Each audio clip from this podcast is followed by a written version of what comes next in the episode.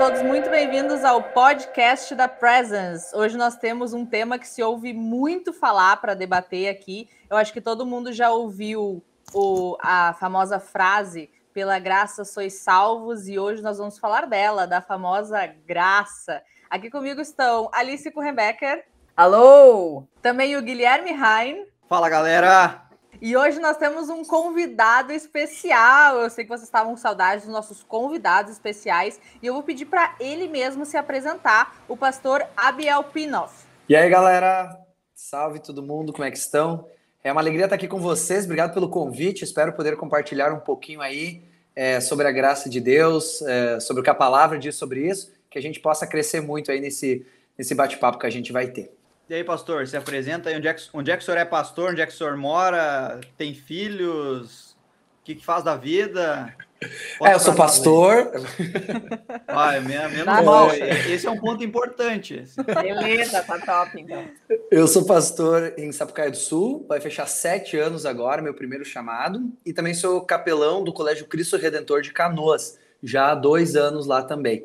É, sou casado com a Carolina, já há dez anos, e agora a gente está grávido, a gente está esperando aí para abril, então, nosso filho Liam. Ah, então a gente está muito feliz. Amor, mudando parabéns. pura graça, pura graça, né? Graça de Deus na vida de vocês, hein? E a gente está bem feliz aí. E eu moro aqui, então, aqui em Sapucaia, né? Desde que eu, que eu me formei. Por enquanto estamos aí, vamos ver o que, que, que Deus reserva para nós no futuro, mas muito feliz aqui com o trabalho. Show, maravilha. Bom, então, como a Betina já comentou, né? Esse é o assunto de, deste episódio, graça, e é um assunto bem assim gostoso de ouvir para cristãos, não cristãos. Acho que encanta e envolve a galera. E eu acho que é legal a gente ouvir mais sobre isso também. Principalmente num período assim de finaleira de ano e que a galera tá mais assim ativa em algumas questões que envolvem o refletir, né, sobre como somos presenteados e o que, que ganhamos, enfim, na relação com Deus para nós, obviamente, mas também pensando de modo mais geral, né? Eu acho que isso também vem a agregar aí na nossa conversa.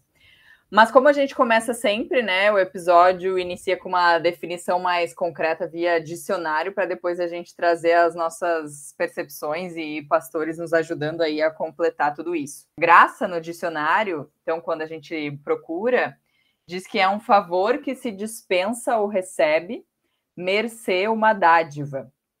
E da teologia, como já aponta ali no próprio dicionário, é um dom que Deus concede aos homens e que os torna capazes de alcançar a salvação.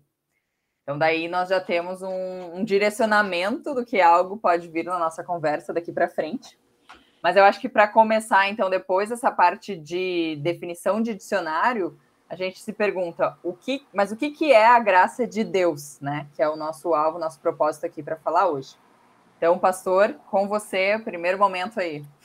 Então vamos começar, a gente, falando um pouco sobre a graça de Deus. É, e acho que a definição ela ajuda muito para a gente entender um pouquinho.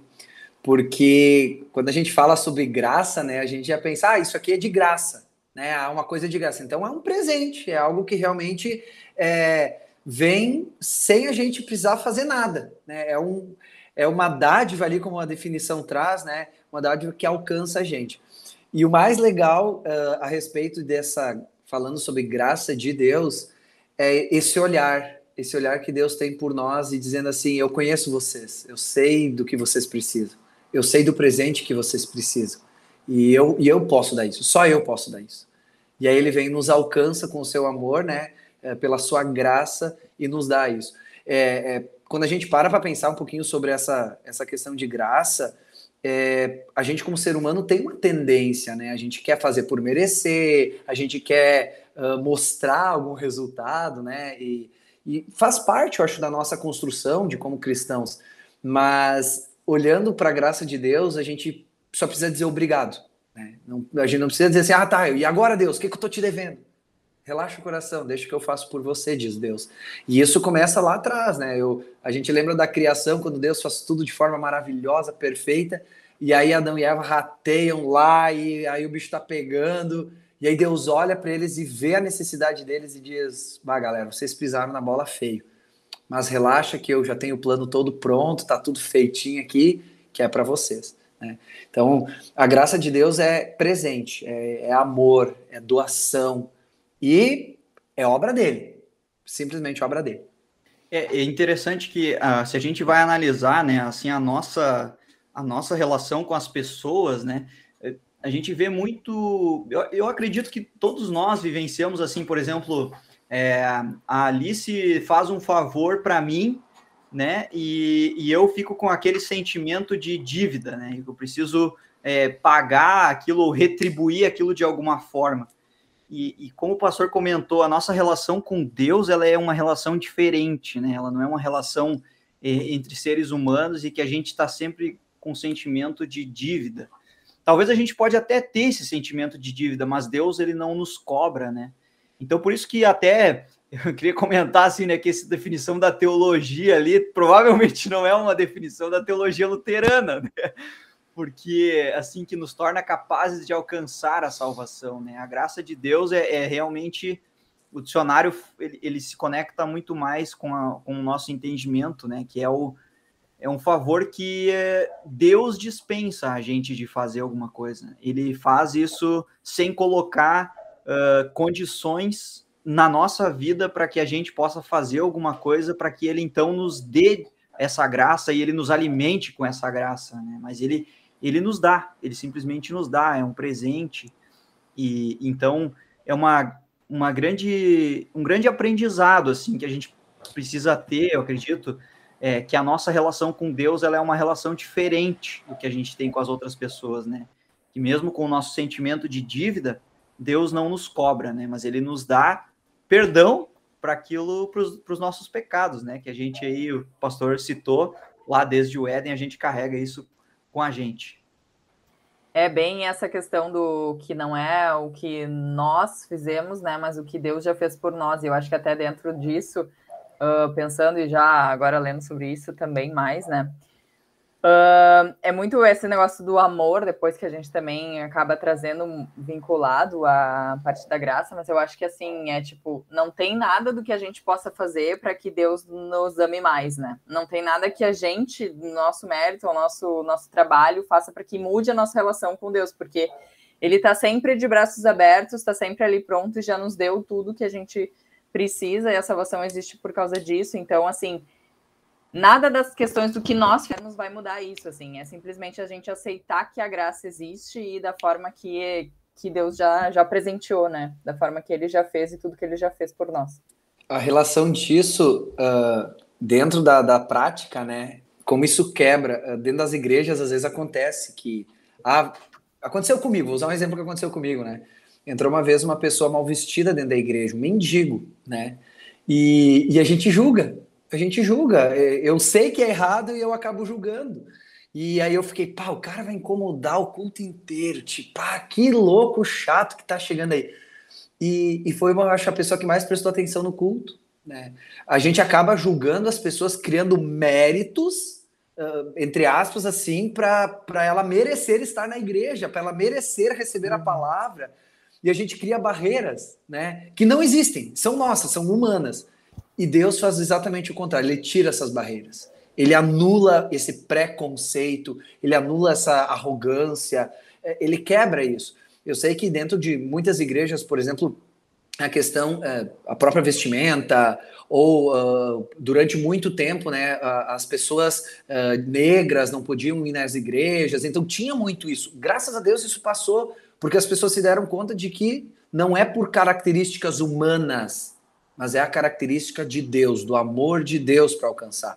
Hoje a gente tem menos isso, ainda tem. Eu acho que. E aí eu me cito como exemplo. Eu, eu fiz isso. E não faz muito tempo, eu fiz isso. E eu tô errado. Ainda bem que Deus olhou também para mim e disse: Abiel, eu também te amo e é por graça, porque se depender de ti, tu tá lascado, né? Mas Deus faz isso e ele mostra pra gente. Então não vou ser hipócrita e dizer que eu não passo por isso. Eu passo por isso.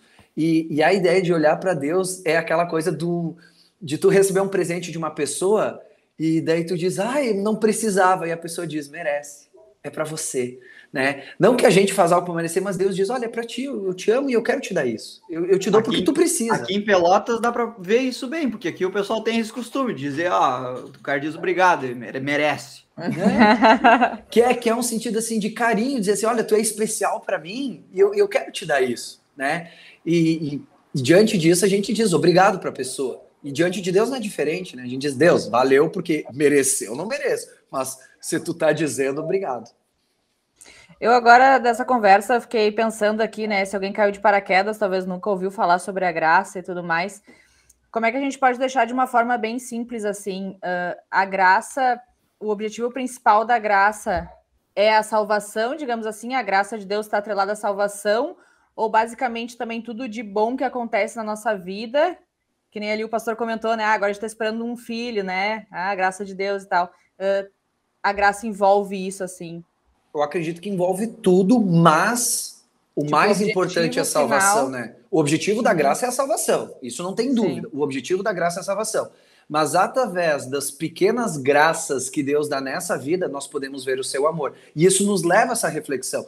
Por exemplo, pessoal, eu amo o mar, amo praia. Não vejo a hora de entrar em férias para ir para a praia. Por quê? Porque eu vejo a graça de Deus, a obra da criação de Deus. E isso me mostra que eu tenho um Deus todo-poderoso. E isso me leva para perto dele. Só que o objetivo da graça é mais do que apenas eu me sentir bem, ou eu ficar felizinho, uhum. ou eu estar tá alegre porque tenho um filho. Não. O objetivo da graça é eu saber que apesar de eu ser quem eu sou, apesar de eu ser falho, mesmo assim, Deus olhou por mim e disse: Abiel, eu te perdoo, eu te salvo. E isso é a graça de Deus em Jesus. Né? Deus envia Jesus exatamente para dizer: você não vale nada, mas eu gosto de você. Você não merece, mas eu te dou isso porque você precisa. Né?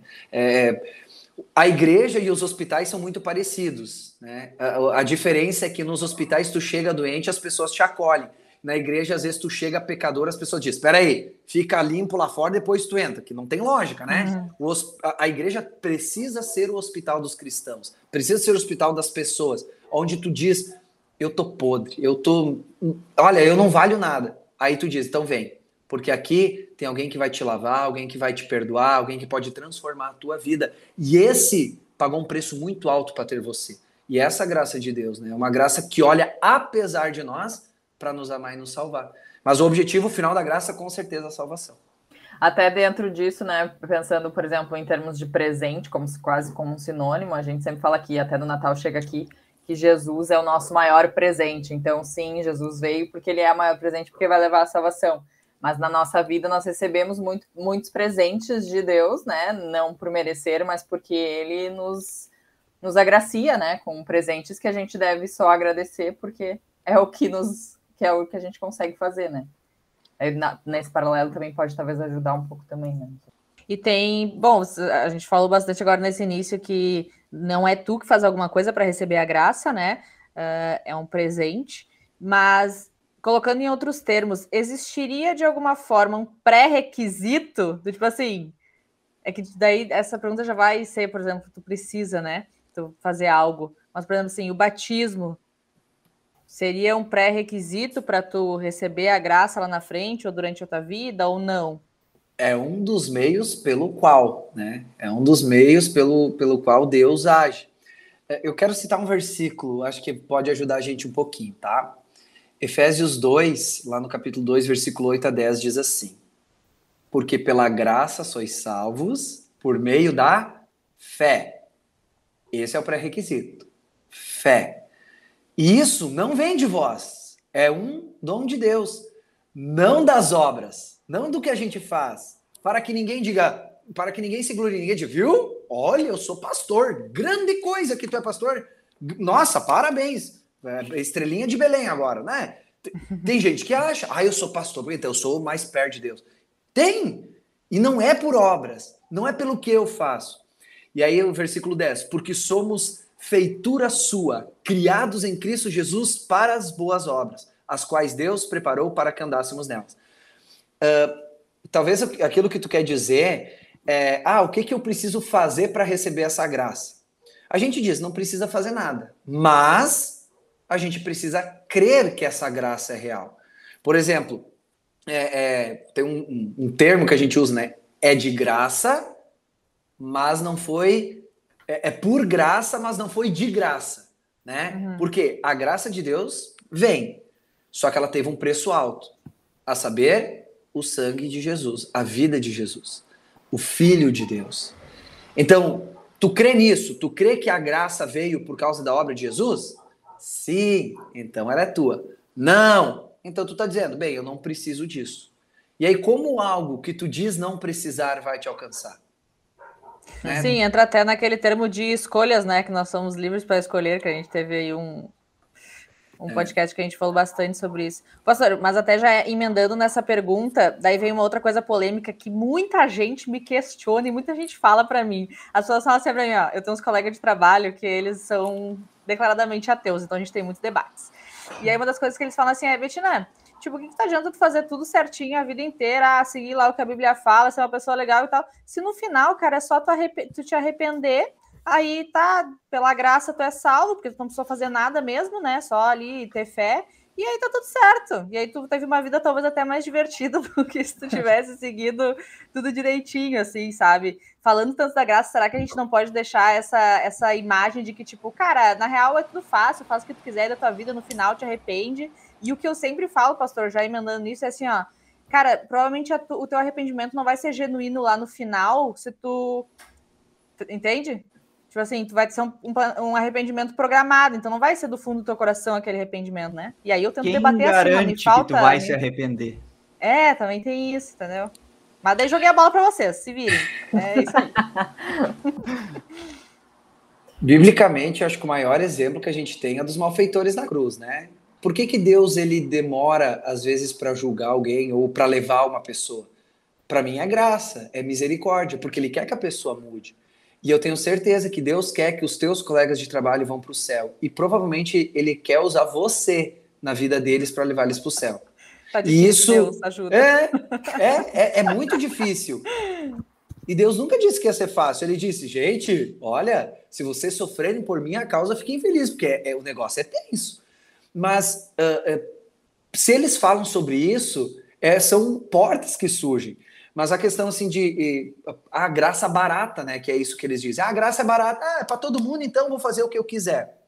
É, e se hoje eles chamam, Deus chamar eles? E se hoje for o último dia deles? Pois é. Eles vão ter tempo. Porque todo mundo diz: ah, não, eu vou agora ter que aproveitar a vida, vou curtir. Quando eu for velho, eu vou para a igreja. Tu vai ficar velho? Mas se, se agora tu não vai, tu acha que tu vai ir quando tu for velho?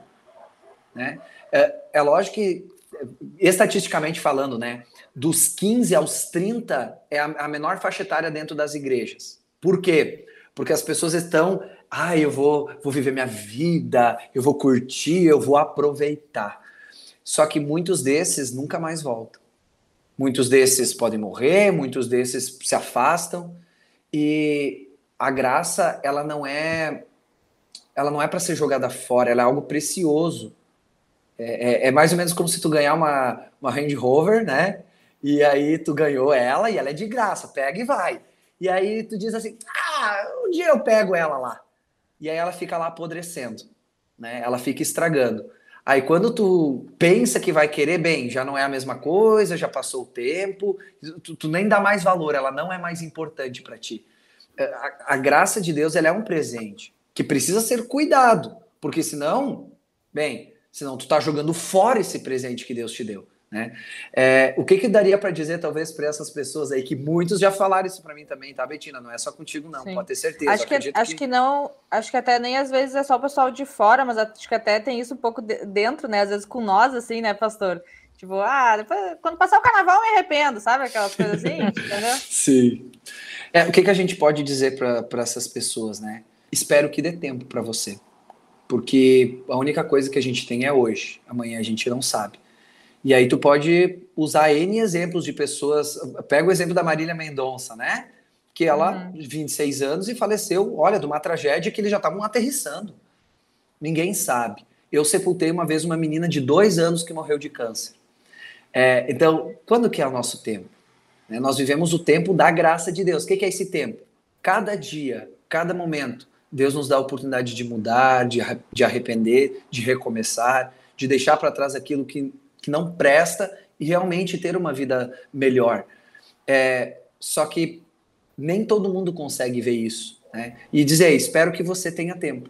Né? Espero que um dia você tenha tempo. E se, quando chegar aquele momento, me chama, que eu quero fazer parte, porque vai ser uma alegria ter você junto. E aí, como eu falei no início, a gente acho que lembra dos malfeitores na cruz, né? Os dois tiveram a mesma oportunidade, Os dois estavam lá no final, crucificados ao lado de Jesus. Um deles, zombando de Jesus, disse: Se tu é mesmo Deus, tira a gente daqui. E outro disse: Fica quieto, cara. A gente está aqui porque a gente merece. Senhor, lembra-te de mim quando entrares no paraíso. Um creu, o outro desprezou. Um recebeu a graça, o outro jogou fora. É, eu acho que esse é um dos melhores exemplos bíblicos que a gente tem.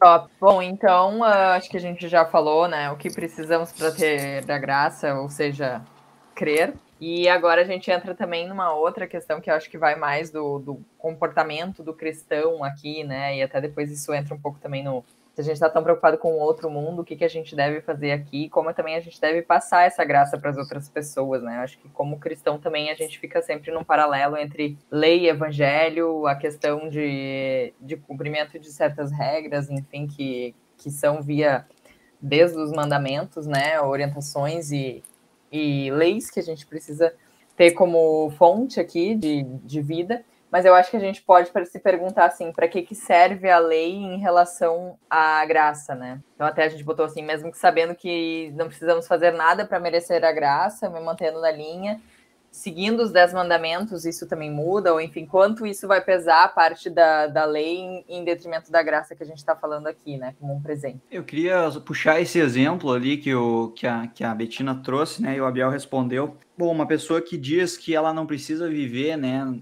Sobre a orientação de Deus e lá no fim ela se, ela se arrepende, né? Bom, ela já está desprezando o que a palavra de Deus diz para a vida dela, né? Então ela está desprezando o que Deus quer para a vida dela. Está tá desprezando uma vida boa, né? Que é dita, claro, nos mandamentos de Deus, né? Porque tudo que Deus dá para nós, é, querendo ou não, é sempre quando a gente reconhece Deus como Deus, né? A gente só honra o nosso pai, a nossa mãe, reconhecendo quem Deus é. A gente só deixa de é, matar uma pessoa, e não só fisicamente, mas também em palavras e às vezes até em pensamentos, quando a gente se arrepende e lembra quem é o Deus da nossa vida. Né? Então, uma pessoa que não, é, que não respeita ou não olha para os mandamentos de Deus, a lei de Deus, como aquilo que Deus quer para a vida dela, ele está desprezando, em, última, em último caso, também é a graça de Deus, né? Porque Deus quer salvar ele através uh, da não da lei, mas para que a lei mostre é, o quão pecadores nós somos e o quanto nós necessitamos, né? Ao mesmo tempo, é, e aí vem aquela, aquela, os três usos da lei, como a gente diz, né? Como eles funcionam. Muitas vezes o, a lei ela vai funcionar, poxa, eu, não, eu tenho que parar de fazer isso, tá? Mas eu, mas eu pratiquei, Tá, mas agora eu parei. E o que, e o que ficou para trás? Aquilo que eu já pratiquei. Eu me arrependo de ter feito, agora eu não quero mais fazer. Aí vem o evangelho, né, a graça de Deus, e Deus vai dizer assim: Eu te perdoo. Se tu verdadeiramente se arrepende, tu quer mudar de vida, tu tem perdão para isso. E eu vou te ajudar nessa nova vida. Porque agora tu vai viver à luz daquilo que eu quero para tua vida. E se em algum momento tu tropeçar novamente, eu vou estar ali do teu lado. É isso que Deus diz, né, na sua palavra. Então, é, cara, Deus não quer que você se arrependa só no último dia de tudo que você fez da tua vida. Não, Deus quer que você se arrependa diariamente. E não é só das coisas que, você, que a gente faz nesse mundo, mas é do nosso ser. Acho que a gente já falou isso em um outro, em outro momento, um outro podcast, que não é só o ato ato de cometer pecado. Nós somos pecadores. Nosso estado é pecador. Nós estamos afastados de Deus. Nós precisamos da reconciliação com nosso Deus, que é conquistado aonde? Na cruz, pela graça de Deus. Né? Como o pastor já disse lá, ah, no início, nós saímos da presença de Deus e Deus resolveu nos salvar. Tá, mas por que, que Deus resolveu nos salvar? Cara, não sei. Isso é a graça de Deus. Deus decidiu na cabeça dele que ele queria nos salvar. E ele quer salvar todo mundo. Então, isso é a graça de Deus, né? A graça de Deus, ela, ela funciona. A gente sempre fala que precisa ter um equilíbrio, né, entre lei e evangelho. Talvez a gente pode comentar um pouquinho sobre isso aí, né? É, em que a gente fala, por exemplo, se uma pessoa vive em pecado, você aplica a lei para aquele pecado, e aí depois você traz o evangelho para que a pessoa encontre perdão para aquilo, né? E, e, muitas vezes as pessoas estão vivendo de uma forma que elas não conseguem sair daquilo sozinho, mas elas precisam de ajuda. Muitas pessoas a gente encontra. Talvez alguém que está nos escutando agora tem, tem, um, tem algum, algum pecado que sabe que está cometendo que é um pecado e que precisa se arrepender. E Deus está chamando para esse arrependimento. A lei está batendo já no coração. Mas com talvez está com medo, né? De, de, de, poxa, Deus, será que vai me perdoar? Não, Deus perdoa. Pede perdão. Se arrepende, pede para que Deus envie o Santo Espírito e que a obra de Cristo faça sentido para a tua vida. É, é, a graça de Deus você vai receber, porque a Bíblia diz: quem crer e for batizado tem perdão é salvo, né? É isso que a gente ouve todo culto, quase, né? Quando a gente lembra do nosso batismo, é, a gente recebe o perdão dos pecados. Isso é graça de Deus. Ah, mas por que, que Deus me perdoa? Porque Ele te ama. Isso é graça de Deus. Eu acho que vou completar um pouquinho e, concordando sempre, né, Gui? O que, que é a lei? É, qual é a função da lei civil? Lei de trânsito, proteger a tua vida. Por que, que Deus dá os dez mandamentos? Para que a gente viva bem. Olha lá o que, que diz: não mate, não roube, não traia. A lei de Deus quer que a gente viva bem. É, muitas vezes as pessoas veem a lei de Deus, os dez mandamentos e toda a palavra como um chicote. Ó, oh, Deus está dizendo não fazer isso, não fazer aquilo. Ele vai punir os transgressores. E na verdade Deus está dizendo assim, gente, vocês, vocês são muito fora da casinha, vocês precisam de ajuda. Deixa eu dar umas, umas regras aqui para vocês viverem bem. Já pensou se ninguém falasse mal de ninguém? Se ninguém falasse pelas ah, costas? Ah, isso, é, isso é ilusão. Isso é ilusão. Mas já pensou que maravilhoso seria se ninguém traísse, se ninguém roubasse? A lei de Deus, ela quer mostrar pra gente que a gente que Deus quer que a gente tenha uma vida boa. É como um cercado de amor. Deus nos cerca com a lei não para nos uh, sufocar, mas para nos proteger. Aí a gente diz o quê? Eu não preciso dessa lei. Deixa eu viver minha uhum. vida, eu sou bom. E aí tu pula o cercado aí tu se arrebenta num precipício de desilusão, de tormento, de dor, aí tu diz, o que que eu fui fazer da minha vida? Aí tu volta, volta o cão arrependido, né? E aí o que que Deus faz lá na porteira? Não, tu não entra mais? Ele abre e diz, que bom que tu tá aqui. Que bom que tudo voltou, vem. Vem que eu tô contigo. E mais, Deus desce o precipício, né? Deus desce o precipício atrás de nós. Ele vai lá buscar a gente e diz: Ei, o que, que tá fazendo aí, cara? Volta, eu quero você aqui comigo. Né? É, Volta a... o cão arrependido com raiva. Deus quer isso, Deus quer que a gente volte realmente arrependido para quê? Para ele mostrar todo o seu amor. E aí, depois de ele mostrar que a gente se arrebentou, depois de ele mostrar que a gente precisa de ajuda, ele diz o quê? Claro que eu te ajudo porque eu te amo. Sabe aquela mãe que fala pro filho, filho, não vai andar de bicicleta que tu pode cair. Aí, sei lá, tá chovendo, né? Aí o filho, eu sei o que eu vou fazer. aí sai e se arrebenta com a bicicleta, mas desmonta o corpo. E aí a mãe faz o que em casa? Filho, eu te falei, filho. Passa não, remédio, dá uma tunda. Né? Não, dá, dá uma tunda. Primeiro dá uma chinela, dá uma chinelada. aí mostra que tá errado e disse que passa, passa, se precisa levar no hospital, leva no hospital, passa o curativo quando a gente é pequeno, dá até beijinho, diz ah, agora que esse beijinho sai. É, Deus é muito mais. Né? Ele sabe do que, que a gente se arrebenta. Ele sabe. E a graça dele é dizer exatamente assim: olha, eu sei de tudo isso, por isso vocês precisam de mim. E aí eu acho que vem aquela, aquela música do ousado amor, né? O que, que é ousado? É uma coisa maluca, é um troço surreal, onde que Deus diz: Cara, eu quero você. E o mais louco é que se Deus precisasse morrer só por vo... enviar seu filho Jesus só por você, ele enviaria. Se, ele, se só você tivesse errado no mundo inteiro, Deus enviaria seu filho por você, de tanto que ele te ama. E isso é surreal. Por isso, não há pecado que a graça de Deus não possa perdoar. Não há erro que a gente cometeu que a graça de Deus não possa apagar. E aí eu falo para aquelas pessoas especialmente que sentem uma culpa gigantesca por causa talvez de traição, de mentiras, de assassinato, de uso de drogas, pessoas que de vícios, pessoas que acham que não vão conseguir sair. Vão sim. Deus está com vocês e ele não quer ver você se arrebentando. Ele quer mudar a tua vida. E se tu fez alguma coisa, cara, volta. E Deus vai te receber e vai mudar. Se tu tem alguma coisa te pesando, deixa Deus te aliviar. É Ele que diz: Vinde a mim, vocês que estão cansados e sobrecarregados, e eu vos aliviarei. Tu acha que quem vai te aliviar?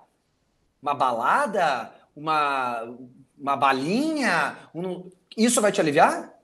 Isso vai te deixar contentão, né, Betina? Os seus amigos. É, eu vou curtir a vida. O que é curtir a vida? O que é esse curtir? Ah, encher a cara final de semana é curtir a vida. Cara, isso vai te deixar feliz, realmente. Isso te satisfaz como ser humano? Isso te dá uma, uma esperança de dias melhores, de uma vida eterna?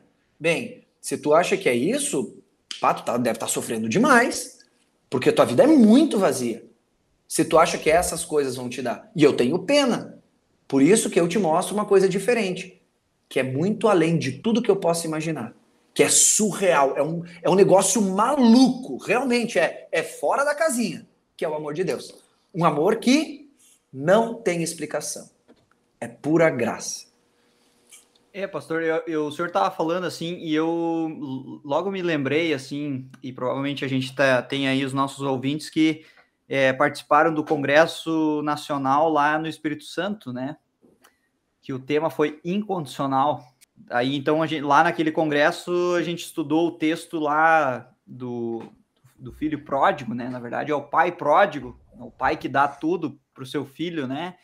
E acho que a graça de Deus ela é muito ilustrada, né? Naquela história que Jesus conta, naquela parábola, porque um filho que realmente, né? Saiu, pegou tudo, foi e se arrependeu. E talvez a nossa, se nós fosse contar a história, né? Nós ia dizer assim, bom é, o pai, então o filho voltou para casa, né? Voltou de mão abanando e queria voltar para casa e tal, mas ele não tinha mais direito. Aí o pai pegou e deu uma tunda de pau nele e jogou ele para fora de volta, né? Aqui tu não entra mais. E a reação do pai é tu fica assim, cara, não tem tipo, pra, pra gente que tá numa outra cultura, né? É, é talvez é, é, é, diferente, mas assim, se a gente olha dentro do contexto lá que Jesus está contando aquela parábola, aquilo foi um ó do Borogodó, né? As pessoas disseram, cara, isso, isso aqui não faz sentido nenhum. Mas é Jesus dizendo assim, é, mas isso é o que Deus faz com a gente. Isso é a graça de Deus. Deus não, coloca, não fica botando condições na nossa vida. Quando a gente volta arrependido, a gente encontra perdão. E aí, se for o caso, né, se a gente se, aí se encaixa no outro filho, né, que vai lá esbravejar, e dizer, tá, mas e aí, qual é que é? Aí Deus diz assim, cara, tu não entendeu ainda. Tudo isso aqui já é teu. E tu não fez nada, tu só recebeu. Tu recebeu tudo isso aqui de graça, tudo que é meu é teu. Alguém, né, o teu irmão voltou para casa e eu só eu só podia receber ele, porque ele estava arrependido, né? O pai sabe do nosso coração. O pai sabe daquilo que é, nos, das nossas angústias, das nossas preocupações, e, às e, e, e, a gente, quando a gente se arrepende, a gente diz assim, bah, e agora o que, que eu faço, né? Cara, é, volta para os braços do Pai, porque o Pai está de braços abertos para nos receber. Acho que não tem, assim, tem, a gente não tem palavras para dizer, né? Assim, explicar muito isso. A gente crê que esse é o de, nosso Deus, esse é o nosso Pai, né? Eu acho que a melhor parte desse perdão é que ele nunca mais vai ser jogado na nossa cara, né? Porque aqui no mundo, geralmente, as pessoas te perdoam, mas é o primeiro errinho que tu comete, o, aquele perdão lá, ele é meio anulado, né? Ah, mas lembra aquela vez? Não, não vai ter mais chance. Tem uma placa de uma igreja em Porto Alegre que ela diz assim: proibida a entrada de pessoas perfeitas. Não sei se vocês já viram essa placa. Uhum. E eu acho muito legal essa placa, a gente poderia dizer assim, somente permitida a entrada de pecadores, né? E, e, e, é, às vezes a gente faz o contrário dentro da igreja. A gente, o Guilherme falou, a gente é aquele filho que tá lá e diz: Como assim? Eu tô a vida inteira na igreja e agora vem um ali que fez um monte de coisa errada, que coisa. Né? A, a, gente se julga melhor. E quando na verdade Deus diz: Cara do céu, tu, tu, tu, tu entendeu por que tu tá na igreja? É porque tu também precisa. Tanto quanto aquele, ou até mais, porque tu ainda não entendeu e ele entendeu. Uhum. A igreja não é lugar para perfeitinhos e bonitinhos.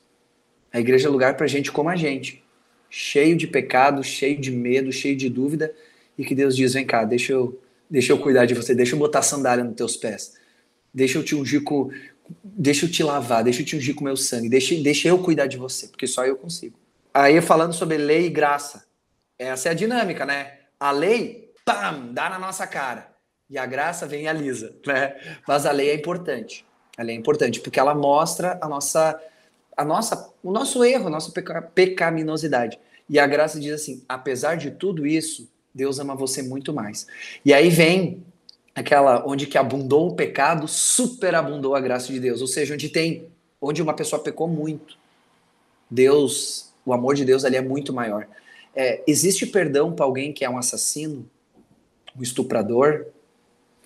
Existe a punição humana que é real, precisa ser feita, mas sim, existe perdão para essas pessoas. Sabe por que eu sei? Porque existe perdão para Abiel, existe perdão para Betina, para Alice, para Guilherme, existe perdão para nós. Ou a gente é tão bonzão assim, é que a gente consegue esconder bem os nossos pecados. Aquilo que a gente pensa, aquilo que a gente sente, a gente esconde bem. Tem pessoas que demonstraram tudo isso. Então a diferença é a gente também reconhece que é tão ruim quanto alguém que cometeu um crime hediondo, ou a gente se acha melhor que essa pessoa? Né? E, a, e, a, graça de Deus é isso. Se essa pessoa errou muito, bem, então o amor de Deus ali é, vai ter que ser muito maior para transformar a vida dessa pessoa. Cara, interessante. Eu, eu conheço, eu faço um trabalho no presídio aqui, né? E particularmente tem dois, dois presos lá que eles já abriram assim o coração deles para mim e falaram, né? Isso, o, que, o crime que eles cometeram. E realmente um, são dois crimes graves, assim, né? Mas eles já já falaram abertamente assim, cara, eu, eu, eu já entendi que eu tô aqui, que eu preciso cumprir a pena, assim, mas eu tô em paz porque eu sei que Deus, mesmo que as pessoas vão, vão olhar depois para mim com um olhar assim uh, de preconceito, né, de, por ser um ex-presidiário, eles, os dois falaram, eh, cara, a gente, eu tô em paz porque eu sei que Deus me perdoa assim, e Deus não vai jogar isso na minha cara, né? E eu só, só, só tive a reação de dizer assim: é verdade, Deus não vai jogar isso na cara de vocês. Podem ficar de, de consciência tranquila e de coração tranquilo, né?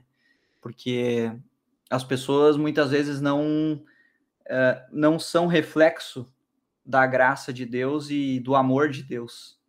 E até os cristãos, né? Muitos cristãos aí que gostam de jogar na cara dos outros, né? E a gente às vezes faz isso, às vezes quase sempre, mas é uma coisa que a gente também precisa se arrepender, né? Mas isso e é legal, cara, é legal ver assim quando eles, eles se enchem assim de, de emoção falando disso, né? Falando dessa graça com uma pessoa que realmente experimentou a graça de Deus assim e, e conseguiu o seu coração estar tá em paz, né? Com isso, isso é, é muito muito lindo assim.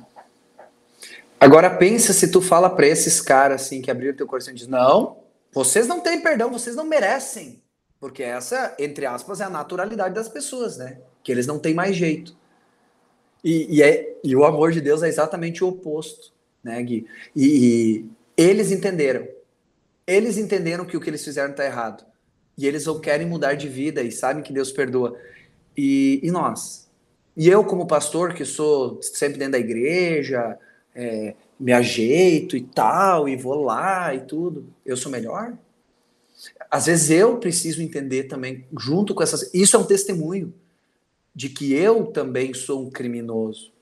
Tem uma ilustração que diz, quero compartilhar com vocês, é bem legal. É, uma pessoa foi presa, né, crimes hediondos, e aí ninguém, nenhum advogado queria defender essa pessoa. E aí foi designado um advogado, então, para essa pessoa, e esse advogado era conhecido como alguém que era muito justo, só defendia, só defendia pessoas corretas. E aí esse advogado foi lá conversar com aquela pessoa e perguntou: ó, oh, você cometeu todos esses crimes que estão listados, centenas de crimes? E a pessoa disse: sim, fui eu. E eu mereço pagar por tudo aquilo, mas agora não tem mais como voltar atrás e mudar. Eu mereço isso. E aí o advogado diz: então tá, então vou defender tua causa. Aí todo mundo achou estranho, né? Aí quando chegaram no dia do julgamento, diante do juiz, o advogado disse assim: Senhor juiz, antes de apresentar a ficha do meu cliente, eu quero fazer uma proposta. Ele vai embora e eu tomo o lugar dele. Aí todo mundo achou aquilo sem pé nem cabeça e o juiz disse: Tá bom, pode ser, você fica no lugar desse criminoso. Essa é a história de Jesus. eu sou criminoso. Jesus é o advogado que chega diante do juiz, diante de Deus e diz: Tá vendo esse carinha aqui? Deixa eu pagar por ele. Eu quero que ele fique livre. A dinâmica de Deus é assim. Não tem lógica nenhuma, humanamente falando. É puro amor, é pura graça de Deus. É a loucura. E aproveitando, temos uma pergunta aqui que ela é assim, um tanto quanto reflexiva, tá? Mas antes disso, gente, para dar uma quebrada aqui na nossa no nosso programa nós temos um quadro, pastor, famosíssimo aqui. Eu não sei se você conhece, provavelmente sim, porque esse nosso programa que ele roda o país, o mundo, é uma loucura. Se chama Cinco Perguntas e Uma Resposta, onde é o seguinte, pastor. A gente vai te fazer uma pergunta e é só uma resposta. Não começa a querer dialogar, explicar, explicar, explicar. Ou é sim, ou é não, ou é não sei, pode dizer não sei, ou é talvez, mas é uma resposta só. Não me meta uma não me emenda uma frase aqui e sai explicando, tá? Fechou? Bora lá então, bora lá. Tá, vamos fazer um jogral aqui. Eu, Alice e Guilherme, vamos intercalando, beleza? Show. Ok. Então vamos lá. Começando agora, os cinco perguntas e uma resposta. Pastor, a graça é de graça? Não. É mais importante falar sobre graça ou sobre lei? Os dois. Todos são alvo da graça? Sim. Receber a graça é mais fácil para quem não peca muito? Não. Podemos viver sem graça? Sim. Olha lá, pastor se puxou, hein? A mão chegou a tremer aqui, Essa né? Essa última aí é eu do que... eu tô querendo falar, mas não pode, né? Não pode. Não, já acabou o quadro aí. Se o pessoal tiver dúvidas, em... inbox do arroba da, da Presence lá, vocês que sigam e aí perguntem e a gente encaminha para o pastor, tá? Pastor, há muito tempo, há muito tempo não, esses dias eu estava lendo uma passagem na Bíblia onde fala do tal pecado imperdoável. E aí, por acaso, conversando com um colega meu, a gente caiu nesse assunto e ele ficou fazendo quiz bíblicos para mim. E uma delas era: qual é o pecado imperdoável dos cristãos, Betina? Tu não sabe? Enfim, a gente caiu nesse tema e debateu bastante. Eu fiquei com várias dúvidas. E aí, agora falando sobre graça, como é que funciona essa questão do pecado imperdoável? Se existe esse pecado imperdoável, a graça uh, não perdoa esse pecado? Porque ele é imperdoável? Ou uma coisa não tem nada a ver com a outra? Alguém quer explicar? Esse é massa, hein? Que legal. Vamos uh, resolver um problema de mais de dois mil anos. Legal, que bom. Missão bacana aí, galera. tá, tá suave hoje, tá suave. E uh... também já explica, né, pastor, o que, que é o pecado imperdoável, né? É. Porque eu também só lancei. O meu software tá processando ainda essa pergunta. Eu vou pegando esse texto do pecado imperdoável, né? Uh, ele aparece nos evangelhos e deixa eu ver aqui, é Marcos. Uh, Marcos 3, 29, diz assim, é, desde o 28 e 29, diz: Em verdade lhes digo que tudo será perdoado aos filhos dos homens, os pecados e as blasfêmias que proferiram, tudo vai ser perdoado. Aí vem no versículo 29, no 29, mas aquele que blasfemar contra o Espírito Santo nunca terá perdão, visto que é réu de pecado eterno. Uh, o pecado é blasfemar contra o Espírito Santo. O que é isso? Exato. Bem, o que é isso é complicado. Vamos com calma. Pera lá. Acho que tem que ter um quadro. Pera lá. Né? Uh, o que é blasfemar contra o Espírito Santo? E a gente precisa sempre... Dá uma segurada. É, dá uma... A gente sempre precisa entender o contexto. Aqui eles estão dizendo que tudo que Jesus faz é obra de Satanás, é obra do Beuzebu. Então, aquele que atribui as obras de Deus ao diabo né? Dentro desse contexto, a gente entende que é assim. Então, todo aquele que atribui o que é obra de Deus à obra do diabo está blasfemando e é o pecado contra o Espírito, porque não reconhece o poder e obra de Deus. Né? Uh, a gente poderia dizer, ah, pecar contra o Espírito Santo é rejeitar o Espírito Santo, né? Uh, algo assim, mas dentro do que a gente consegue, dentro do contexto da, desse texto, é, Jesus está falando sim, porque Jesus está explicando, está falando, está fazendo um monte de coisa e a galera está dizendo: isso é obra do diabo, isso é obra de Beuzebu, porque eles estão dizendo: isso não é obra de Deus. E eles estão blasfemando contra a ação do Espírito, né? estão blasfemando contra a obra de Deus. Então, quando tu atribui uma obra de Deus à obra do diabo, bem, tu já jogou Deus pela janela faz tempo, né? E tu está dizendo que isso não é obra dele, mas é obra do maligno. E aí tu, tu despreza toda a obra de Deus, inclusive a salvação, né? que é a obra de Deus, não nossa, para que a gente não se glorie, mas é obra dele.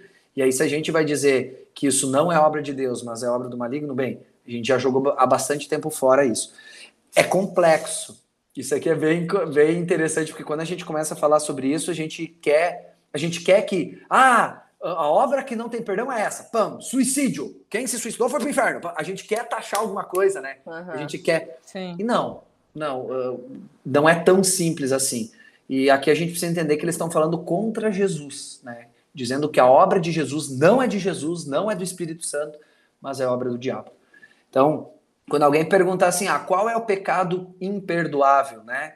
E aí a gente acho que da forma mais simples, né, simploriamente falando, é dizer assim, bem, dizer que Deus não faz a sua obra e que isso não, que a obra da salvação, da graça não é dele, né, que que não existe essa obra. Então, logicamente, a gente está desprezando o que ele ensina. Né? Tá, e aí, por exemplo, assim, digamos agora o exemplo dos judeus, que não reconhecem Jesus como Salvador, enfim, blá blá blá. Eles não reconhecem que Jesus fez a obra da salvação, porque para eles Jesus não é Jesus. Mas isso não se encaixaria nesse pecado que a gente está falando aqui. Eles reconhecem Deus, né? Eles, eles creem em Deus. Eles creem. Julgar isso é bem complicado, né? Lógico que a gente Sim. crê que a obra de Jesus é a salvadora. Né? A gente crê que Jesus fez a obra da salvação. E aí a gente tem questões culturais, uh, N aspectos, mas eles creem uh, que, que Deus age, que Deus promete a vinda. Eles não entendem que Jesus é o Salvador. É difícil, realmente, é uma pergunta complexa em julgar isso. Eu acho que mais cabe a gente nos aproximar deles em amor, de pessoas que pensam assim, do que taxar elas como, ah, vocês estão totalmente errados. Porque, como cristãos, é difícil entender a obra de Deus. É difícil a gente entender. A gente, a gente ora no Pai Nosso, né? Perdoa as nossas dívidas como nós perdoamos os nossos devedores. Nós perdoamos? Mas a gente quer o perdão. Né? E, e, e, os judeus, eles também, eles têm dúvidas a respeito, eles não creem nisso. Eu, eu me abstenho de julgamentos, né? Não concordo, logicamente, e da melhor forma tento me aproximar em amor deles. Mas não acredito que se encaixe nisso, né? Porque eles não estão dizendo que uh, a obra de Jesus é obra do diabo ou algo assim, né? Eles apenas não, não acreditam que Jesus é a última. É, é, é, como é que se diz? Que Jesus é, é, já é o Filho de Deus que veio, né? Uhum. Eles ainda estão esperando. Interessante, ah, né? Que eu... Opa, não, só queria fazer um comentário assim, né, Betina, sobre esse contexto dos judeus, né? Ele, ele é muito interessante, assim, porque a gente pode fazer um paralelo até com João Batista. A gente, até agora há pouco tempo, a gente leu no culto é, a passagem de Lucas 7, 18 a 23, em que João Batista está preso e ele manda mensageiros a Jesus para perguntar se Jesus era de fato o Cristo, o Messias, né, o enviado de Deus. E, e, e, assim, se a gente se coloca dentro, dentro do contexto, assim, imagina, né, João Batista, ele, assim, ele é a pessoa que preparou o caminho para Jesus e ele aponta para Jesus como o Cordeiro de Deus que tira o pecado do mundo é, João Batista diz: olha, é aquele ali que batiza com, com o fogo, né? E com o Espírito Santo e com fogo. E aí, de repente, João Batista está preso e ele manda os discípulos dele para ir perguntar para Jesus se Jesus era o Messias, o Cristo. Até mesmo João Batista duvidou, né? Eu estava lendo assim um, comentário, me preparando assim para o culto, né? E, e um comentário dizia assim: João Batista, naquele momento, até ele teve dúvidas, por quê? Porque dentro do contexto judeu, ele, eles esperavam assim alguém que viria trazer paz terrena para as pessoas, e aí e aí eles, e eles colocam né, nessa dúvida. E aí Jesus faz lá os milagres para os discípulos dele, e daí Jesus diz assim: ó, vão lá e falem tudo isso que eu fiz. E mais, diga, diz para o João Batista assim, ó, abençoado é aquele que não acha motivo de tropeço em mim. E aí Jesus dá um, um grande ensinamento para João Batista no sentido assim, ó, continua crendo, porque Deus sabe o que ele está fazendo. A obra de Deus é maior. Né? A obra de Deus é maior do que tudo isso, é maior do que trazer paz terrena, mas é trazer uma paz espiritual e uma paz para a eternidade, né? Então, é, nesse contexto de do que, que é obra de Deus, o que, que é obra do diabo, né? Jesus diz: abençoado é aquele que crê em mim e sabe que eu sou o Messias, né? E essa foi a mensagem que perdura para nós até hoje, né? Nós somos abençoados por Deus por crermos em Jesus como nosso Senhor e Salvador. Então, isso é que faz parte aí da, da nossa vida. Betina, é contigo agora. Não, eu só tinha ficado na dúvida ali, só para confirmar. Então, o pecado imperdoável, a graça não alcança ele, porque acho que essa, essa parte aí eu não sei se respondeu. Ah, eu sou sabonetão, tava me deslizando. Ah, eu percebi, Eu fiquei aqui, ó. Ué, mas respondeu ou não respondeu? Acho que não é, respondeu. Uh, se tu atribui, se a pessoa atribui as obras de Deus, atribui as obras que são de Deus a Satanás, não. Né? Porque ele está desprezando a obra de Deus. Então, quem atribui, uh, quem despreza as obras de Deus, uh, despreza a graça de Deus, despreza o que Deus faz, atribuindo isso a Satanás, bem, essa pessoa não crê. Né? E como é que tu perde a graça? Como é que tu se afasta do amor de Deus? Como é que tu é rejeitando? A gente não tem o poder de pegar a graça de Deus. Né? A gente não tem o poder de ir lá, eu quero a graça. Não, a graça vem até nós. Nós só conseguimos dizer, eu não quero. Uhum. Eu não Foi preciso. Gente... Uhum. É, eu não preciso, a pessoa diz. Bem, então ela se esquiva né? Ela quer se esquivar do amor de Deus. Então, é, é, só que essa questão do pecado, né, imperdoável, ele é bem, é bem complexo de a gente afirmar alguma coisa. Eu só Sim. falo aquilo que eu consigo entender da Bíblia. Se eu inventar ou aumentar, eu estou mentindo.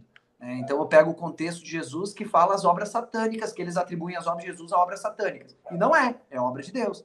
Então, esse é o pecado que a Bíblia traz, pelo menos, né? Se tem outra interpretação, Perfeito. bem, né? Aí a gente pode conversar sobre isso. Respondido. Gente, eh, eu queria fazer um link rapidinho, que a gente estava comentando, e eu cheguei a citar um pouquinho, que é a relação entre a graça e o perdão, que eu falei ali do Pai Nosso, né? Eh, por que, que eu acho que é importante a gente falar sobre isso? Você tem a graça de Deus. O que, que isso muda na tua vida? Você que é cristão, que crê que Jesus te ama e ele te ama, que ele te perdoa e ele te perdoa que, que isso muda na tua vida? Ou não muda nada? Se não muda nada, bem, repensa a tua fé. Porque precisa mudar. Ter graça e perdão, elas estão interligadas porque antes de a gente conseguir perdoar alguém, a gente precisa entender que a gente já foi perdoado. Pense em tudo que tu já fez na tua vida e entenda que tu já recebeu esse perdão. Será que aquela palavrinha, aquele cisco que a outra pessoa fez na tua vida ele é tão grande assim que é imperdoável? Se Deus te perdoou de todos os teus pensamentos, tudo que tu sente, todas as tuas palavras e todas as tuas ações, Deus já te perdoou.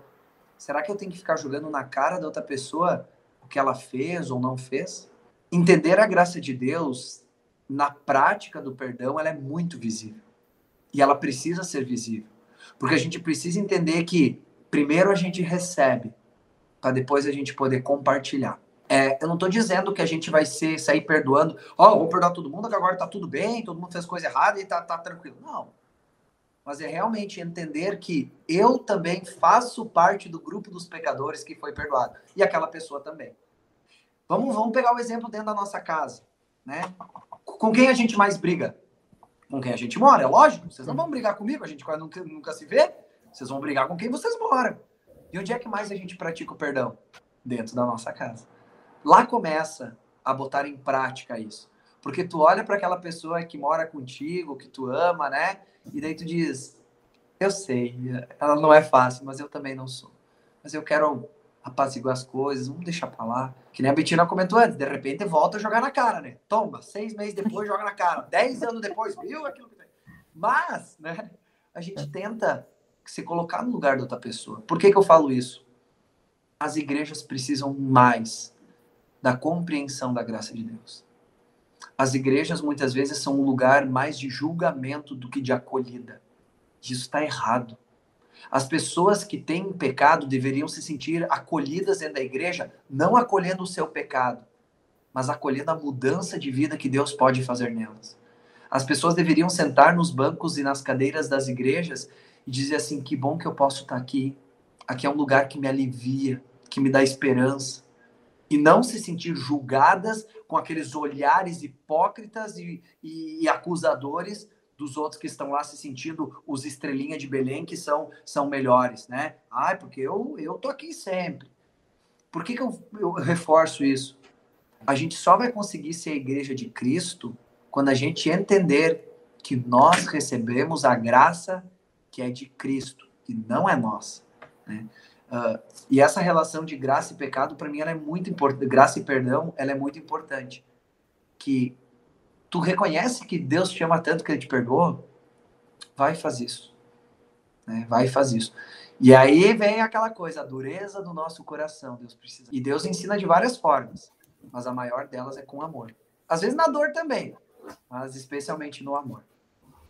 É, uma vez eu ouvi uma, uma definição sobre a questão do perdão, é, e aí é, eu não me lembro assim agora dizer quem foi a pessoa, mas eu sei que eu, eu me lembro assim. E explicou mais ou menos assim que o perdão, ele quando você ele, é um, ele precisa ser uma decisão, né? Uma decisão da pessoa de perdoar assim e, e a outra pessoa e tal. E aí ele funciona mais ou menos uh, da seguinte forma, assim, vou tentar explicar com as minhas palavras, que você não, quando no momento que você perdoa, você não esquece mas você coloca uh, assim para a tua vida que tu não vai usar aquilo contra outra pessoa. Independente do que aconteça, tu vai ter uma DR com a pessoa lá, cara, tu não vai usar aquilo para jogar na cara dela, né? É, eu não sei se, se, é, se o pastor concorda ou se vocês concordam assim com, com essa. É difícil, né, galera? é bem não, é difícil. É é, porque a, é, é, a, dinâmica, assim, ela. Tu, tu não consegue esquecer, né? Não é. tem como tu esquecer. Ao, ao, mesmo tempo, se, por exemplo, se tu tá com uma mágoa, né, dentro, dentro do, do coração, assim, tu, cara, tu, tu vai lembrar daquilo, né? É claro que talvez vai mudar, assim, por exemplo, a, a tua relação com a pessoa, né? Uh, talvez tu vai ter que se afastar e tal, mas isso é uma, é uma questão, acho que mais de relacionamento e não de perdão, né? Uh, agora. A gente não, eu ia até comentar, Gui, porque a gente fez um connect uma vez que era perdoar uh, é esquecer, que era justamente isso, assim, que na questão do perdão, nós entendemos que somos perdoados e também não cabe a nós julgar, e perdão é uma coisa que precisamos praticar mais, até para mostrar essa graça que a gente vive e o que, que a gente né, recebe, enfim. Mas naquela época do estudo, a gente justamente falou que isso não vai acontecer, né? Esquecer não tem como. Por exemplo, uma mãe que perdeu um filho ou assassinado, estuprado, enfim, várias outras coisas. Existem esses relatos, né? Que a pessoa perdoou e publicamente deixou registrado o perdão. Mas não vai ter como esquecer isso. Isso faz parte da vida da pessoa, isso faz parte do que foi um presente de Deus em outro momento. Ela recebeu aquele filho por um presente de Deus. E agora ela perdeu o filho porque alguém outro fez isso. Enfim, ela vai praticar o perdão, mas não vai praticar o esquecimento, não tem como. E aí eu concordo, né, Gui, que tu perguntou se a gente concorda, né? É complicado porque humanamente isso mostra a nossa, a nossa limitação. Ainda bem que a gente não é Deus, né? Porque se a gente, se Deus julgasse o mundo conforme, é, se Deus julgasse o mundo conforme a gente é, não ia dar certo, né? É. É, e eu acho que entram algumas palavras aí para ajudar. Uma delas é empatia. Quando tu se coloca no lugar da outra pessoa e vê que ela também é um pecador e ela também erra, bem, é diferente tu dizer ela é, eu não. E outra é entender o processo de cada pessoa, a história de cada pessoa. Né? Nós somos frutos de um contexto, de uma construção, e nem sempre a gente vai concordar. Talvez vocês não vão concordar algumas coisas comigo né? E aí entender a outra pessoa, daí vem a empatia, se colocar no lugar dela ajuda um pouquinho. Não no sentido de esquecer, e aí eu concordo, a gente não vai esquecer, mas no sentido de se libertar daquilo e dizer, bem, isso é dela. Foi ela que fez, é um erro dela, então é ela que resolva isso, eu não quero ficar sentindo. Aquela frase, né? É, a raiva, o ódio é beber um veneno esperando que o outro fique doente, né? A gente consome, a gente consome a nossa vida com isso. Quem nunca brigou com alguém e ficou com raiva? Né? E, e, aí, quando a gente consegue de novo conversar com a pessoa dizer, cara, foi mal, ah, que rateado, perdemos um monte de tempo. Daí tu vê como foi bobo carregar toda aquela raiva. E teve um caso que aconteceu com hoje um amigo meu, né? Na época de seminário, logo no primeiro ano que ele entrou, a gente brigou. Feio, feio, feio, isso é horrível, horrível. E porque eu, eu, eu era muito debochado e tal. E aí lá nos finalmente ele já estava se formando, eu já era formado. a gente teve a oportunidade de conversar e eu cheguei assim para ele e disse, cara, olha só, me desculpa, me desculpa, pai, eu era muito nojento, debochado e eu estava errado. Eu, na verdade, eu queria brincar e acabava extrapolando ele. Ah, eu também, eu era muito estressadinho. E aí a gente começou a conversar e foi maravilhoso. Só que eu perdi cinco anos de uma amizade por causa disso, de orgulho, de, de bobeira, sabe? É, é, é, tão legal quando a gente reconhece que, assim como outra, a gente também tem as falhas. E por isso que, para mim, a palavra empatia é muito importante. E daí, quando a gente pergunta sobre julgar e sobre se colocar no lugar do outro e tal, é interessante a gente primeiro olhar para a gente. E a lei aponta para a gente. Às vezes, alguma pessoa no final do cu diz assim: pá, pastor, serviu o chapéu em mim. Aí eu digo: que bom, porque quer dizer, ele serviu antes em mim. Eu não estou pregando para você apontando o dedo. Tudo que eu prego é porque eu senti em mim primeiro. A palavra primeiro fala para o pastor Abiel. E eu preciso de mudança de vida. E isso eu apenas compartilho. Né?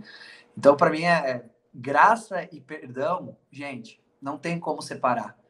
É, é, maravilhoso, né? É, é, é, um presente, é esse presentão que Deus dá. E aí eu acho que entrando numa parte até mais prática, assim, né? Sobre qual o nosso papel nisso tudo, pensando até talvez as grandes contribuições dos cristãos no mundo e como sociedade, que muitas vezes a gente falha muito mais do que acerta, né? Em viver o que, que a gente sabe, né? Viver o que a gente crê e entender essa questão do amor, do perdão e da graça incondicional de Deus para com a gente. E, e, como a gente espalha isso para as outras pessoas, né? Ou como a gente fala da graça para as outras pessoas. E até lá no início do podcast eu comentei que nesse período do ano muita gente faz muitas questões, muitas ações solidárias, né? Ajuda o próximo, tem isso muito, inclusive nós, né, como presença, a gente se movimenta mais nessa época do ano para fazer alguma coisa de Natal. Mas também fica uma coisa assim que a gente tem que realmente viver isso e saber como falar para as pessoas isso, o que, que isso representa exatamente, para não ser algo isolado, uma ação ali que faz parte de um ser bem social, feliz e alegre. E às vezes muitos cristãos e nós mesmos, como igreja, como a gente falou, e como pessoas que entendem da graça, não conseguem levar isso para o mundo da forma que precisa, assim. Então, também para a gente começar a botar no prático o que, que a gente poderia fazer ou como a gente poderia também mostrar e levar mais essa graça para as outras pessoas. Tá só fácil as perguntas hoje, hein, gente? Tá muito tranquilo. Eu posso compartilhar um pouquinho. Prepara que esse é o ensinamento do podcast, do episódio, hein? Vê se como é que vai ser. Botando em prática a graça de Deus. Vamos lá. É, vocês já fazem isso. Não precisa se preocupar em fazer, Deus já vai fazer. E Betina, eu falei sério quando eu disse que Deus vai te usar na vida dos teus colegas. Tu é uma bênção lá. Guilherme, tu já faz isso. Não só no presídio, em outros lugares também. Alice, tu também. É, saber que Deus nos usa é entender que onde Ele nos coloca, Ele vai dar um jeito. Né? Tem um pastor, uma vez eu estava nervoso para fazer um, um sermão de aniversário. E daí eu, ai, pastor, tô nervoso, como é que eu faço? Aí o pastor botou a mão no meu ombro e disse assim: Abiel, fica tranquilo. Deus usou, usou até um jumento para falar quem dirá você. Aí eu, isso é um elogio? É mas crítica? que maravilha! Não tô entendendo, né? E, mas a gente às vezes se preocupa tanto na forma de fazer que a gente se esquece que Deus usa meio simples. Deus usa vocês com o jeito de vocês. Galera que está escutando, vocês são uma bênção a única coisa que a gente pode dizer, Senhor, usa-me, me capacita. E aí vamos, vamos junto, vamos com os podcasts, vamos com o estudo da palavra, vamos, vamos trocar ideias sobre a fé. Ninguém sabe, ninguém sabe tudo, gente. Ou tu acha que por, por eu ser pastor agora eu sou, ah, agora eu sei como viver a graça de Deus? Bem capaz. Eu tô aprendendo, e errando, e acertando, e Deus me usando. É, a gente tem que cuidar, eu acho que uma das coisas que eu preciso chamar atenção, cuidado com a graça barata. Às vezes é mais fácil trazer uma pessoa para uma reflexão através da lei, dizendo assim, tá, cara, eu não concordo contigo, o que tu tá fazendo é errado. Isso vai destruir a tua vida. E aí essa pessoa vai dizer, tá, por que tu tá me falando isso? Cara, porque Deus quer mais pra gente. E aí vem a graça. Às vezes a lei é usada legal assim, mas para chamar a atenção e dizer, cara, para com isso, meu. Tu tá destruindo a tua vida. E aí tu vem com a graça de Deus quer mais para ti do que isso. É, a gente tem que cuidar com a graça barata para não banalizar o amor de Deus. o amor de Deus é uma coisa preciosa, linda e maravilhosa, mas ele não é para ser jogado aos porcos, né? Ele é algo precioso e maravilhoso. E Deus quer oferecer para todas as pessoas. Uh, na prática, a gente vê isso. Vamos lá, ajudar as pessoas que precisam. É uma forma de viver o amor de Deus? Claro que é. Mas um bom amigo não é aquele que apenas dá alguma coisa, mas é aquele que leva para perto de Cristo. Um bom amigo, tu quer um bom amigo? É aquele que diz assim: ei, para aí, para aí. Não, não, não, não, não. O que tu tá fazendo, cara? Isso não é sobre a tua fé, tu tá errado. Vem, vamos de volta. E esse é um bom amigo. Não é aquele que diz, ah, vai mesmo, ah, chuta o balde. Ah, não sei. Eu tenho minhas críticas com esses amigos aí. tenho as minhas críticas. Por quê? Porque a gente precisa de alguém que nos dê a mão e nos leve para um lugar bom, que é para perto de Deus. Primeira coisa, como amigos, como pessoas, é buscarmos ser instrumento de Deus, ou continuar ser através desses debates que a gente tem nos presídios, no trabalho, na escola, vamos falar sobre Jesus e deixar uma sementinha ali. Não é fácil? Nem um pouco, Betina. Meu Deus, eu tenho muito medo. Tu não tem noção do que eu passo de aperto dando aula na escola e falando sobre Jesus, não sei o quê. Pá, às vezes dá um suador. Mas aí vem uma pessoa e diz: Abiel, obrigado. Tu não tem noção como tu foi importante para mim esse ano. E aí eu desabo a chorar e digo, Deus, eu nem tinha noção de que tu estava me usando. Vocês já são instrumento. Não botem tabus ou, ou metas. Uh, ah, eu preciso fazer tal coisa. Não, Deus vai fazer. A gente pode criar projetos. E isso é legal. Vamos fazer podcast para falar de Jesus? Vamos. Vamos uhum. fazer lá na praça um negócio para tocar música? Vamos, vamos fazer. E Deus vai usar a gente. Mas Deus vai usar a gente também. Pode falar, Gui. Isso, isso é legal, sabe, ô, pastor? Porque eu, eu me lembrei agora do, do lema da, da Yelbel, que foi alguns anos atrás, né? Eu, e que era Vou viver e anunciar o que o Senhor tem feito na vida a partir da graça de Deus, né? E, e esse eu me lembro que eu vi, eu ouvi uma pregação assim sobre esse, sobre esse tema, assim, que o pastor ele, ele realmente ele, ele pegou o tema e destrinchou ele, assim, né? E aí ele partiu da última parte a partir da graça de Deus. E aí depois ele foi para o início, né? Vou viver e anunciar. Porque, cara, muitas vezes é, eu vejo assim que a gente. A nossa primeira reação é perguntar assim: o que que eu preciso fazer agora que eu sou cristão, agora que eu creio, agora que eu tô debaixo da graça de Deus? Né? Cara, se a graça de Deus já faz sentido para tua vida, tu já tá vivenciando ela. A tua vida já mostra isso né? E aí tu vive, tu anuncia a, a, não só nas palavras, mas com a tua vida, com as tuas atitudes, na forma de tratar as outras pessoas. Uh, quando tu se importa com uma outra pessoa, quando a pessoa diz, bah, hoje eu não tô bem, né? Ou tu simplesmente diz para ela assim, cara, senta aqui, vamos conversar. Faz tempo que a gente não, não conversa, que a gente não troca uma ideia, vamos conversar. E aí tu entra em assuntos mais profundos e tu ouve a pessoa e tu tá do lado dela e tu se coloca como uma pessoa realmente que vivencia a graça de Deus, né? Eu ultimamente eu tenho refletido assim que, bom, se tu se preocupa tanto em querer fazer alguma coisa para uma pessoa, propõe orar com a pessoa então. Se propõe orar com ela, pedir para que Deus abençoe a vida dela é, que se ela está passando por algum momento difícil, né, faz uma pequena oração junto com ela. Cara, ali tu já, pronto, tu quer fazer uma coisa, ora com a pessoa. Isso tu vai mostrar a graça de Deus na vida da outra pessoa, então, né. É, não tem, a gente se, não, não tem como se preocupar, porque a gente vive isso, né? Acho que isso é importante, assim, a gente ter na nossa mente. Gostei muito, assim, desse, desse dessa tua, tua colocação aí. Eu finalizar essa minha parte, assim, eu acho que uma, uma frase que para mim fez muito sentido é: julgue menos e ame mais. Não quer dizer que a gente vai concordar com tudo. E não, cristão em cima do muro, não. Nós temos um posicionamento fixo, firme, sólido. Porém, não precisamos tacar pedras. Lembram da prostituta e Jesus? Que todo mundo queria apedrejar ela? E aí o pessoal queria apedrejar, Jesus para ali e diz: quem não tem pecado, atire a primeira pedra. E a galera vaza. Aí o que, que ele disse para a prostituta? segue a tua vida que tá tudo top. Não, né?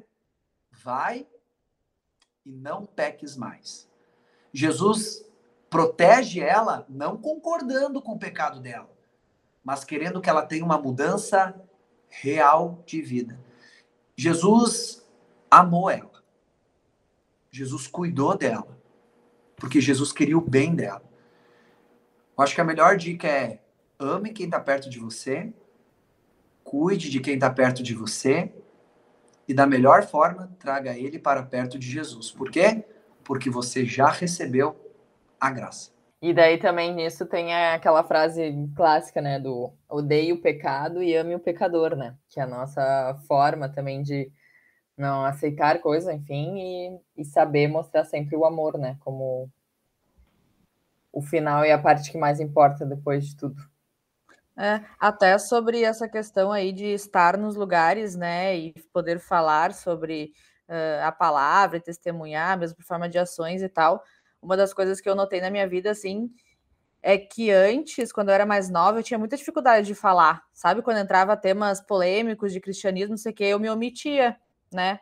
Porque as pessoas sabiam que eu ia na igreja, tudo mais, nos círculos fora da igreja que eu frequentava. E isso são coisas também que vai mudando, às vezes, ao longo da tua vida, e Deus também vai te. E daí eu lembro que eu sempre falava assim com Deus, falava assim: não, Deus, a próxima vez que entrarem num assunto desses, eu vou falar. E aí acontecia e eu não falava nada, sabe? E aí eu pedia de novo, não, Deus, agora a próxima vez, e aí, e sabe, então também é bem o que o pastor falou, assim, ele vai te colocar em lugares talvez que faça a diferença, né? E, eu, e nesses lugares, às vezes, tem, tem esses debates, é complicado. Muita gente, eh, nesse meu grupo de colegas, muitas pessoas vêm, gostam de pegar temas polêmicos, né, sobre cristianismo e tudo mais, e trazer, ah, Betina, mas o que, que tu acha sobre tal coisa? Tu, tu é contra? E Deus sempre fala a mesma frase, né? Olha, na Bíblia não tem nenhum lugar que diga odeie o próximo, despreze o próximo, sei lá, né? Tenha preconceito com o próximo. Não tem, não tá escrito. Então eu só amo o próximo, tá tudo certo, não tem problema e tal. E, enfim, são debates interessantes que aparecem no dia a dia e, e a gente segue, né? Queria agradecer, então, o pastor aí por ter participado hoje com a gente e pedir para que ele nos dirigisse em uma pequena oração para a gente finalizar esse episódio de hoje. Com certeza. Galera, eu que agradeço, show de bola. E eu continuo pedindo a Deus que Deus fortaleça vocês na fé e que vocês se mantenham firmes, para que através de vocês a graça de Deus alcance mais e mais pessoas tanto a Betina, a Alice e o Guilherme, como também todos que estão nos ouvindo. Nós já fomos agraciados. Gente, vamos compartilhar esse amor, vamos viver esse amor da melhor forma possível. Então vamos orar. Em nome de Deus, Pai, Filho e Espírito Santo, amém. Amado Deus, a gente te louva e te agradece, porque tu nos conhece tão bem que sabe do que nós precisamos. E tu nos ama em Jesus e nos dá o perdão e a salvação. Obrigado porque nós celebramos isso agora no Natal, a vinda do maior e melhor presente, o nosso Salvador. Obrigado, Senhor. E continue a olhar por nós, continue a olhar por esse projeto, continue a olhar na nossa vida, onde nós estivermos, que nós sejamos instrumentos do teu amor. Senhor, nos dê humildade para viver, amor para estar perto das pessoas, para conviver com as pessoas, que a gente julgue menos e ame mais cada um do que dos que estão ao nosso redor. Querido Deus, dá-nos um coração sempre grato pelo teu amor e que possamos viver sempre na tua graça. Abençoe, Senhor, toda a nossa vida, onde nós estivermos. Em nome de Jesus. Amém. Galera, Amém. obrigado de coração Show de bola, assunto top. Que Deus abençoe vocês. Valeu. Show, valeu. Obrigadão, pastor Abiel. Uh, ah, Para quem está nos ouvindo ou enfim chegou nesse episódio ainda, não acompanha o Instagram da Presence, por favor, arroba underline Presence Movement, por lá que a gente faz todos os comunicados, enfim, e lança os podcasts também e nossos encontros, né? Então fique ligado lá e nos siga por lá. Valeu, brigadão aí, pastor. Valeu, Alice. Valeu, Betina. Muito bom estar com vocês. Mais um podcast. Um grande abraço. Valeu, galera. Valeu. Não esqueçam de compartilhar esse episódio com um amigo, colega, com aquela galera que gosta de ter um debate sobre a fé, Jesus, Deus com você. Compartilha mesmo. Muito obrigada por ter nos ouvido até aqui, pessoal. Até a próxima. Tchau, tchau. Beijo. Tchau.